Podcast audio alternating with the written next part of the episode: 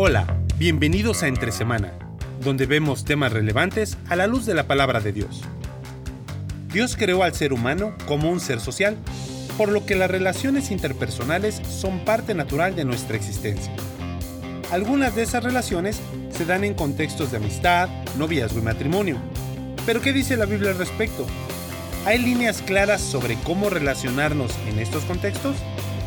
Acompañemos a Alex y a Marcelo en esta nueva serie titulada Líneas Borrosas, aquí entre semana. Bueno, gracias Lalo. Aquí estamos entre semana. Ahora, comenzando un nuevo tema, hemos estado hablando ya por varias semanas acerca de contexto y viendo diferentes pasajes. Eh, incluso pasamos Año Nuevo, pasamos Navidad, hablando de todo en su contexto.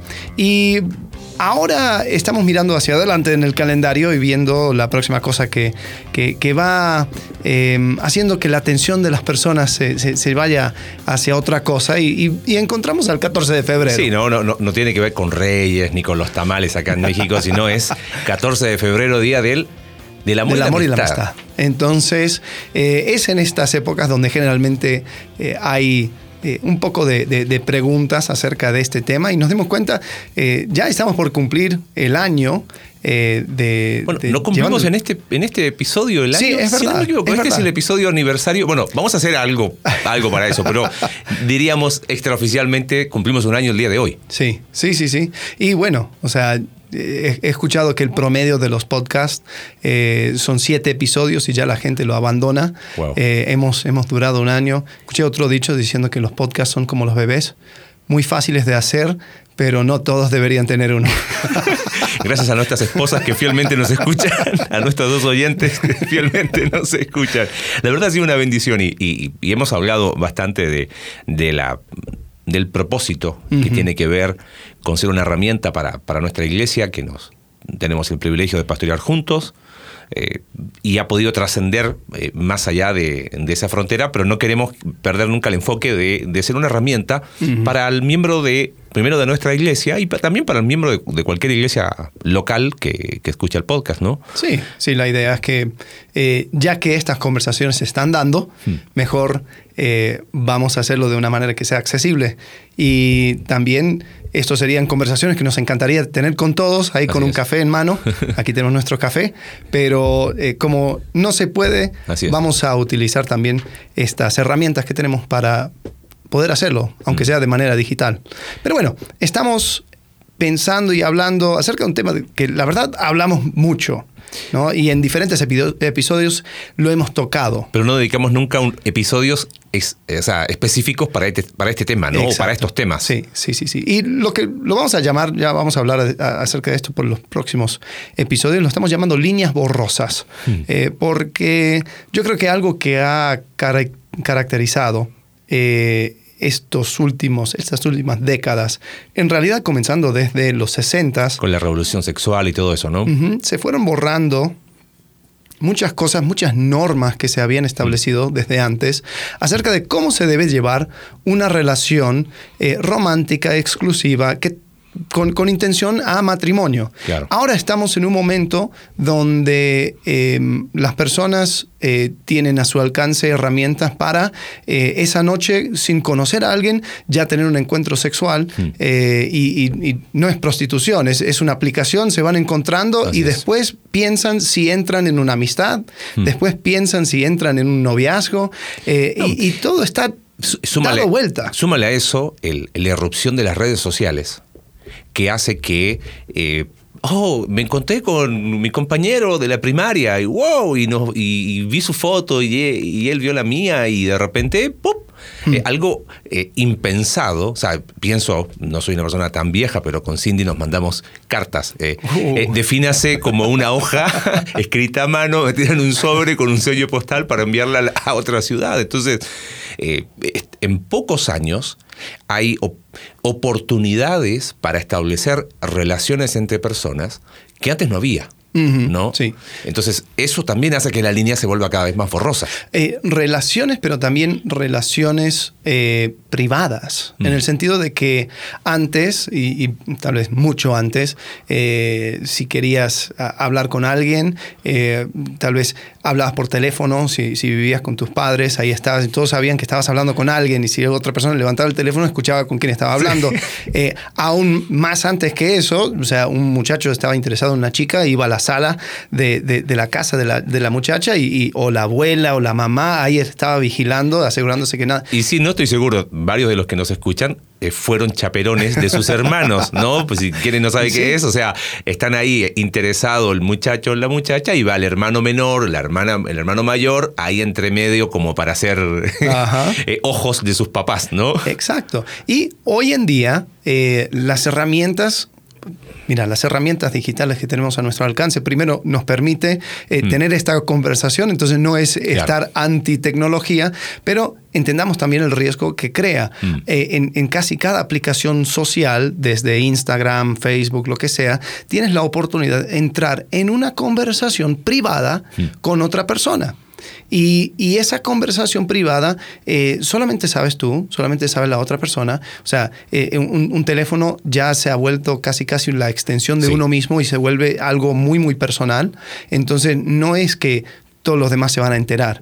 Y eso eh, se puede dar lugar a borrar estas líneas. Genera, genera un universo que no existía, ¿no? Entonces, genera, y como decías tú, no, es, no es ser antitecnológico, simplemente es eh, ver que hay una no sé si llamarlo una nueva dimensión en el mundo de las relaciones interpersonales, ¿no? Eh, donde las líneas que quizás hace 30 años atrás, 40 años atrás, bueno, 20 años atrás, eran relativamente claras, claro. hoy son borrosas. Sí. ¿No? Sí, y, bueno, tal vez haciendo un puente entre lo que acabamos de ver de contexto y este tema nuevo, eh, creo que es importante eh, establecer primero eh, dónde estamos parados, ¿no? Porque uno puede hablar y dar opiniones y todo lo demás, pero muchas veces nosotros queremos ser, bueno, no, no, muchas veces, siempre queremos ser bíblicos, ¿no? O sea, que nuestras opiniones, que nuestras mm. posturas sean respaldados con, verdades de la Biblia. Eh, el problema yo creo es cuando uno encuentra en la Biblia algo que no es o algo sacado de contexto mm.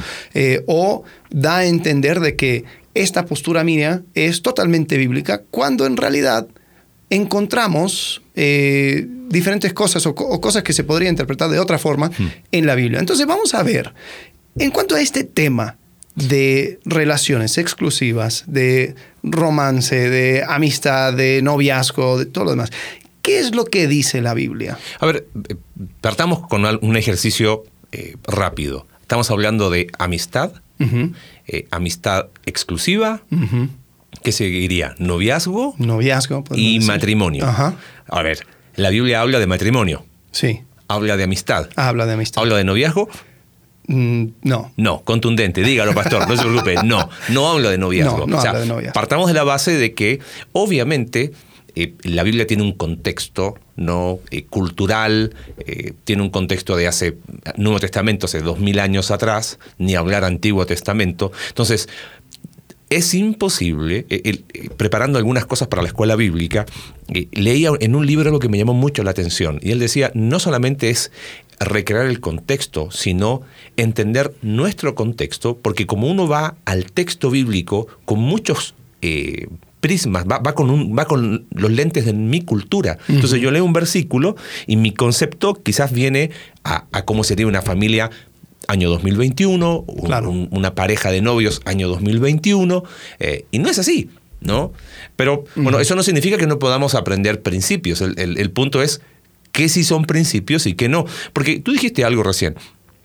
Siempre queremos plantearnos como personas bíblicas, Ahora, eh, dar una cantidad de versículos ¿no? Y poner así un montón de citas para sostener un punto en una, no sé, declaración eh, de, de, principios de conducta de, una organización o de una iglesia local, eh, tener una cantidad de versículos al lado no la hace más bíblica. Claro.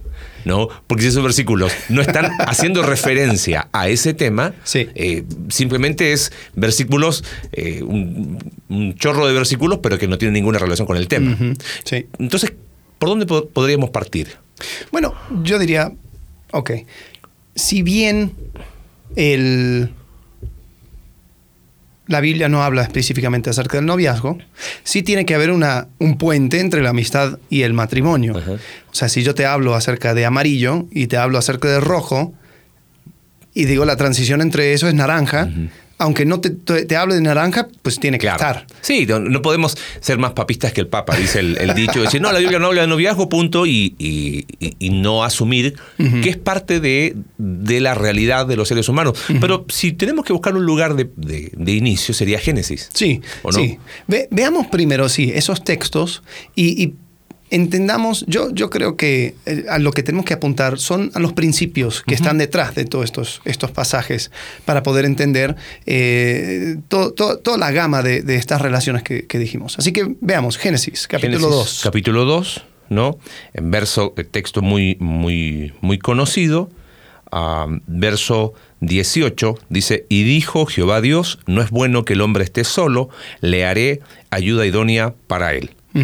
Creo que ahí empieza un, Ahí hay un principio que es que ningún hombre es una isla y que el hombre, eh, voy a usar una palabra técnica, ¿no? ontológicamente, en, su esencia, es un ser social.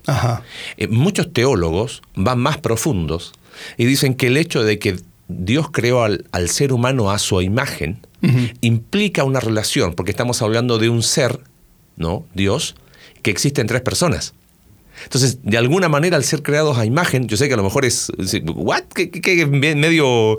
No, no, estoy jalando de los pelos, simplemente estoy haciendo una, inferencia teológica de decir, ¿de dónde viene esto que no es bueno que el hombre esté solo? Si Dios es un ser, ¿no? Es un ser, pero que existe en tres personas. Eso lo estudiaremos en algún momento eh, desde el punto de vista teológico. El ser creados a imagen, de alguna manera, eh, demanda algún tipo de relación. Entonces, lo primero que hace Dios al crear al hombre es hacer la declaración de no es bueno que esté solo, lo que implica una relación. Sí. Y eso es, o sea, ese sería el punto de partida del ser humano. Es un ser social. Sí, lo, establece como un ser relacional. Y si saltamos al versículo 24, dice, por tanto, dejará el hombre a su padre y su madre y se unirá a su mujer y serán una sola carne.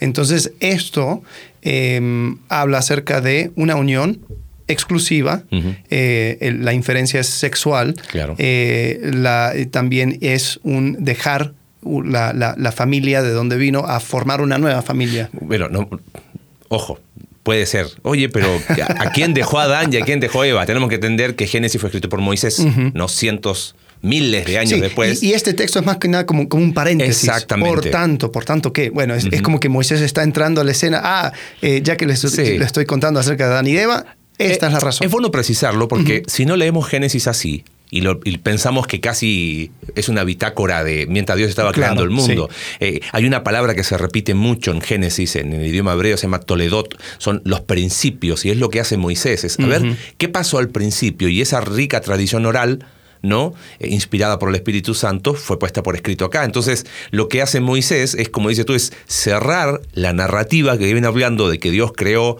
al ser humano y lo creó como un ser relacional, diciendo, hay una relación nueva.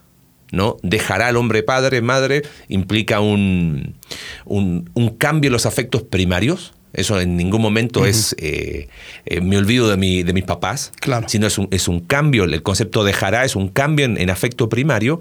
la idea de, de, se unirá a su mujer es que estos seres que son distintos ¿no? se complementan. ¿no? Serán una sola carne y, no lo leímos recién, pero el verso que sigue, 25, dice, ya ambos estaban desnudos eh, y no se avergonzaban. ¿no? Por supuesto que tiene una connotación sexual, pero creo que obviamente habla de algo integral, porque somos seres integrales, que no podemos separar nuestra dimensión física de nuestra dimensión psicológica, emocional, espiritual. Eh, no se anula la individualidad, ¿no? Eh, porque dice, ambos estaban desnudos, Adán y su mujer, ¿no? Que se transforman en, una tercera especie, sí, Sí, sí, sí, y yo creo que eh, pensando en qué nos comunica este pasaje a la luz del de, el día de hoy, eh, si bien el hombre es un ser relacional, eh, esa relación, y especialmente la relación sexual, se, lleva a cabo dentro de una relación exclusiva, una relación donde hay una separación hmm. y donde hay una unión. Eh, hay un montón de diferentes eh, maneras de como o sea, rituales o, simbolismo del, matrimonio, diferentes formas de hacerlo, si uno va a la África, si uno va a, Asia, eh, Europa, lo que sea, hay diferentes formas de eh, llevar a cabo un, una ceremonia donde se indica ese cambio, pero como que a eso apunta. Sí. Eh, ¿Por qué lo digo?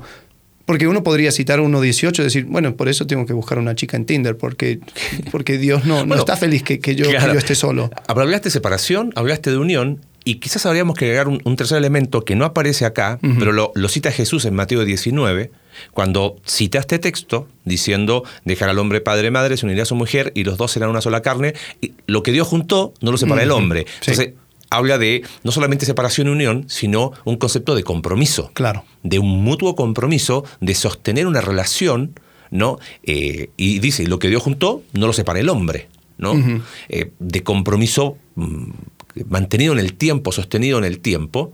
Eh, eso ya descarta la, posibilidad que tú decías, ¿no? Claro, claro, sí. Y también eh, hay, hay estipulaciones hmm. en la ley que habla acerca de cómo debe ser, y hablamos acerca de esto, hicimos todo un episodio acerca del matrimonio, eh, pero, o sea, a lo que voy es que esto se, tiene que tomar con, hmm. inferencia, eh, pero sí es muy claro si uno, si uno empieza a buscar. Bueno, veamos otro, otro pasaje.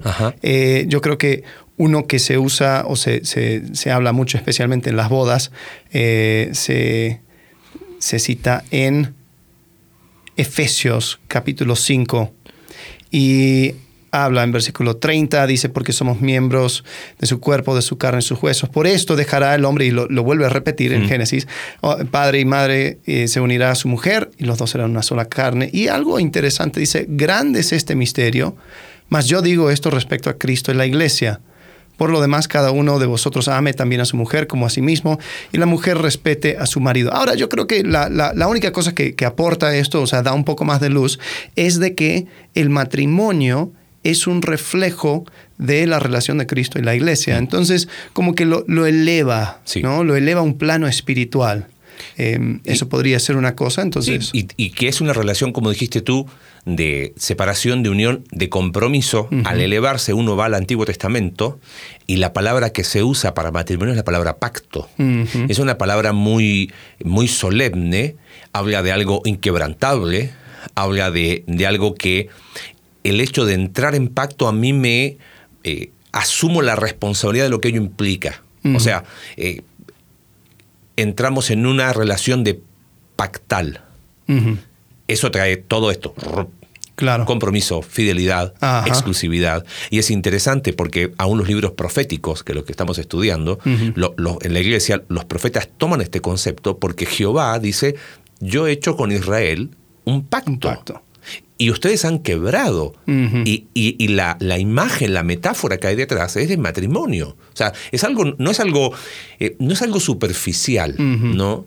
Eh, más que nada pensando en que la Biblia sí, estas líneas que se vuelven borrosas, la Biblia sí habla de líneas claras. Ajá, ¿no? correcto. Eso, eso, es bueno precisarlo. Sí. Sí, sí, Ojo, tampoco estamos diciendo que la, la, meta del ser humano es casarse, ¿eh? No, no, no creo que. lo digo pensando en, Hablamos de soltería y, que estamos convencidos de que, de que la plenitud de un ser humano está en Cristo y nada más. Sí. ¿no? Lo demás es añadido.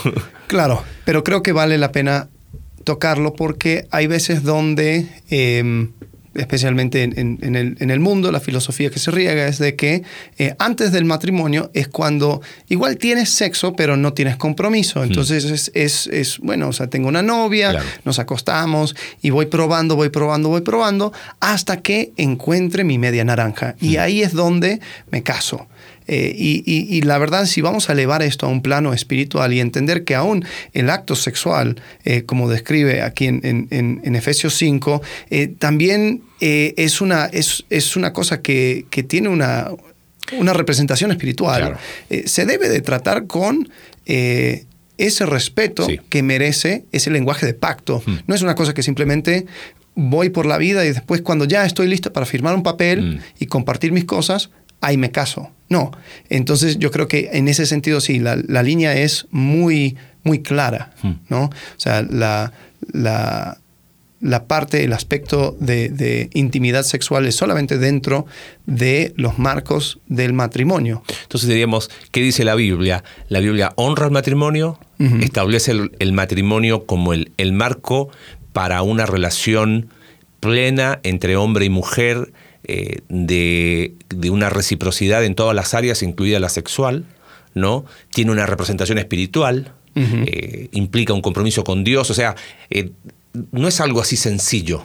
Claro. ¿no? Eh, no es simplemente eh, bajarlo a, a, niveles de, como diría el Código Civil, de un contrato entre dos personas. Uh -huh. ¿no? susceptible de, de, romperse en cualquier momento.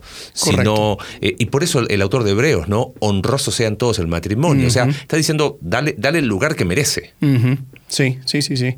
Eh, yo creo que otro pasaje, y igual, habla acerca del matrimonio y podemos inferir cosas, mm. pero 1 Corintios capítulo 7, eh, el, el, tema tiene que ver con algunas personas quizás en, en Corinto que no, no estaban eh, cómodos con el concepto de matrimonio, diciendo la verdad, yo puedo eh, enfocarme mejor no estando casado. Y Pablo como que dice, está bien, no, no, hay, no hay problema claro. necesariamente. Eh, y, y, habla acerca del, del, deber conyugal, habla acerca incluso de que, de que es mejor que se casen, porque dice, digo pues, versículo 8, 1 Corintios 7, 8, digo pues a los solteros y las viudas, que bueno les fuera quedarse como yo, pero si no tienen don de continencia, cásense. Pues mejor es casarse que estarse quemando. Entonces ahí es donde establece una vez más esa, esa mm. línea. Decir, mira, eh, si, si, tienes... Esto entra ahí. Correcto. Eh, la caja de, de, intimidad sexual entra dentro sí. del matrimonio. Eh, pero dice, si no tienes problema con estar soltero, pues mejor. Sí. Y, y, y, ojo, y el, el contexto es eh, debido a la. Estoy con, con, la NBI, entonces no, no, no tengo el, el, Busco ahora rápido, pero eh, cuando habla ahí por la necesidad que apremia, no uh -huh. sé si ayúdame rápido buscándolo, pero cuando eh, Pablo está hablando esto de, de, quedarse solteros como yo por, por la necesidad que apremia, no recuerdo si es en uh -huh. este capítulo o más adelante, pero no tenemos idea cuál era. Sí. Entonces, ¿a qué me refiero? Que Pablo está dando un consejo, ¿no? A, a, una, a una iglesia que uh -huh. estaba en una situación eh, y en un contexto en Corintio donde eh, llegó a hacerse un verbo con, con, con, la palabra corinto, que era corintianizar, uh -huh. algo así, que tenía que ver con tener un desenfreno a nivel sexual. Uh -huh. Entonces, en ese contexto, Pablo da estas instrucciones y es bueno tenerlo claro como para no sacar de contexto y decir, ah, listo, ¿viste? Todos, o todos solteros o, o, ah, me estoy quemando, me tengo que casar. Y, y, y entonces pero eh, ¿pensaste con quién te vas a casar? Uh -huh. Ah, no, no sé, pero dice ahí que sí. si me estoy quemando me tengo que casar. Y no, no, ese no es el concepto. Claro, ¿no? claro. Tiene que ver mucho con el contexto uh -huh. a, a, la iglesia a la cual se escribió, donde eh, específicamente en Corinto el desenfreno sexual era ni siquiera era mal visto. Uh -huh. O sea, era como lo más común. Bueno, no muy distinto hoy, pero más en Corinto. Claro. Era, era algo como, o sea, era como, a ver, tú ¿Tú, ¿Tú, no? ¿En serio? O sea, sí, sí, sí, sí. Es, lo, que, lo que mencionas está en capítulo 7, versículo 26. Ahí está. Eh, tengo pues esto por bueno a causa de la necesidad que apremia, hmm. que hará bien el hombre en quedarse como está. Ahora, ese como está es soltero. Soltero. Soltero sin eh, estar en, entrando en, en eh, ese desenfreno sexual, sin, o sea, así. Sí, tal cual. Celibato. Así es. Entonces, bueno, hablamos acerca del matrimonio, y hay otro pasaje, y a ver, yo creo que este tiene un problema de contexto. Bueno, no sé si tanto problema, sino que cuando lo vemos en el contexto, muchas veces lo hemos escuchado acerca del de el uh -huh. matrimonio, pero cuando leemos el, el, el, contexto mayor, no lo encontramos. Es en 2 Corintios 6, 14. Uy, te estás metiendo las patas de los caballos, pastor. Pero bueno, está bien. Para eso estamos. 2 Corintios 6, 14 dice, no os unáis en yugo desigual con los incrédulos. Porque ¿qué compañerismo tiene la justicia con la injusticia? ¿Qué comunión la luz con las tinieblas? Ahora, eh, aquí no habla explícitamente acerca del matrimonio. No, el contexto primero no es matrimonio. Uh -huh. ¿No? Y hay una segunda razón. Yugo uh -huh. no aparece nunca en la escritura para hablar de matrimonio. Okay. No, es una, no, es una, metáfora usada para matrimonio. Bueno, a ver, pastor, entonces me estás diciendo que...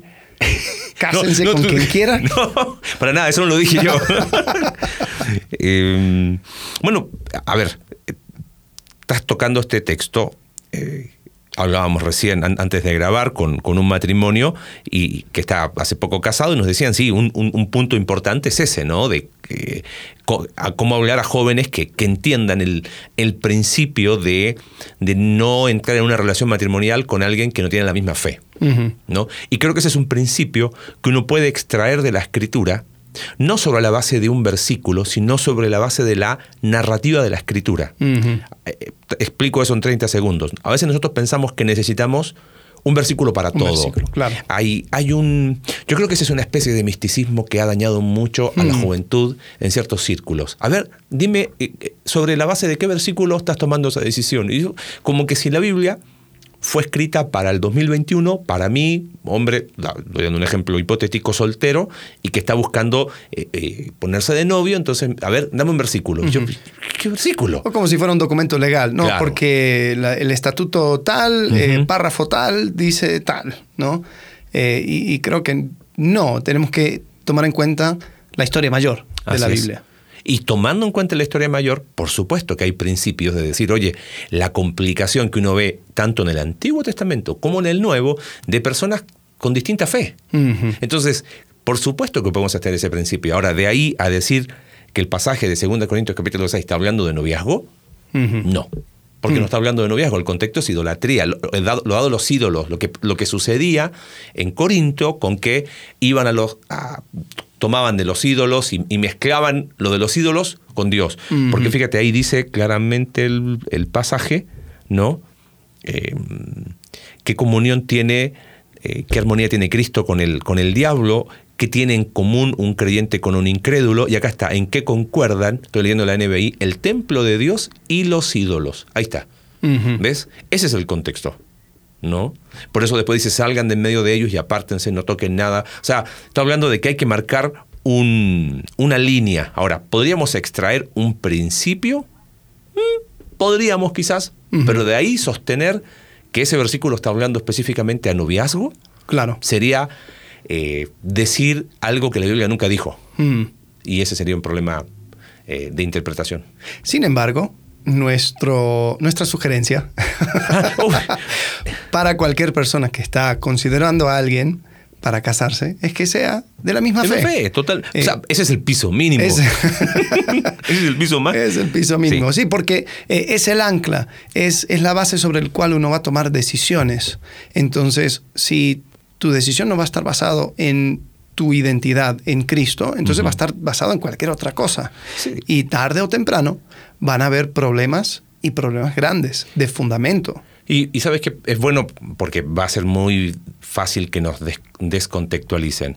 Eh, creo que la Biblia es súper contundente, viendo toda la, la narrativa general, entendiendo que la Biblia es el libro de Dios y de la extensión de su reino, de que desde Génesis capítulo 3 hay una oposición de dos reinos. ¿no?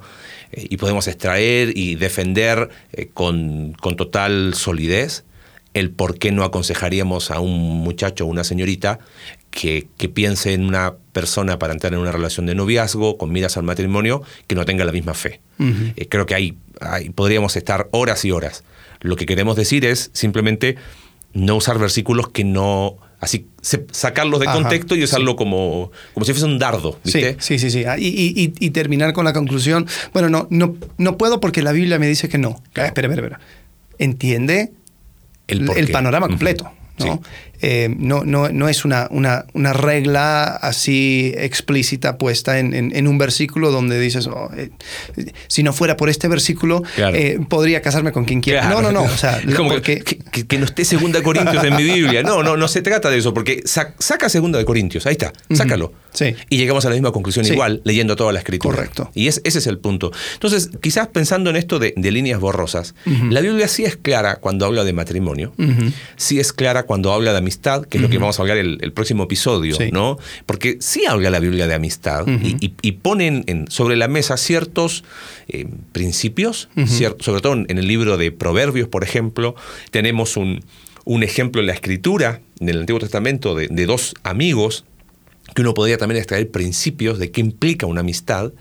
Eh, pero la línea que marca la escritura no es borrosa en el sentido de la relación exclusiva entre hombre y mujer, eh, sin, no diría sin, sin filtro, sino que involucre a todo el ser, se da en el contexto de matrimonio. O sea, todo ser, tu dimensión eh, física, emocional, espiritual, eh, psicológica, todo el ser humano dado a otro ser humano del, sexo opuesto, eh, se da en un contexto de matrimonio. ¿no? Con las características que tú decías recién. Sí, sí, sí, sí. Sí, y yo creo que si hay un versículo que, podría dar a, una persona que dice, bueno, ¿cómo hacemos para, para cruzar este puente entre mm. la amistad y, el matrimonio? Eh, yo creo que sería 1 Timoteo capítulo 5, donde el apóstol Pablo está hablando y dando instrucciones a Timoteo acerca de, del manejo de la iglesia. Mm. Y dice, no reprendas al anciano, sino exhórtale como a padre, los más jóvenes como a hermanos, a las ancianas como a madres, a las jovencitas como a hermanas, y agrega, con toda pureza. Hmm. Entonces, si entendemos que somos una familia en Cristo, si entendemos de que em, el trato debe ser así familiar, entonces tratar a las, en este caso, un, hombre hablando a otro hombre, eh, tratar a, las jovencitas como hermanas ya te da un cierto marco y después agrega con toda, pureza.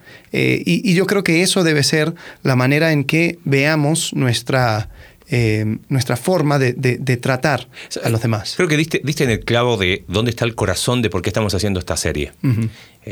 habiendo sido parte de iglesia local, ambos desde pequeños, habiendo conocido iglesias, eh, trabajando hoy juntos en una iglesia, vemos cómo a veces eh, las personas eh, se dañan a sí mismas y dañan a otros por líneas borrosas en el relacionamiento entre personas, tanto de con personas del sexo opuesto como con personas del mismo sexo.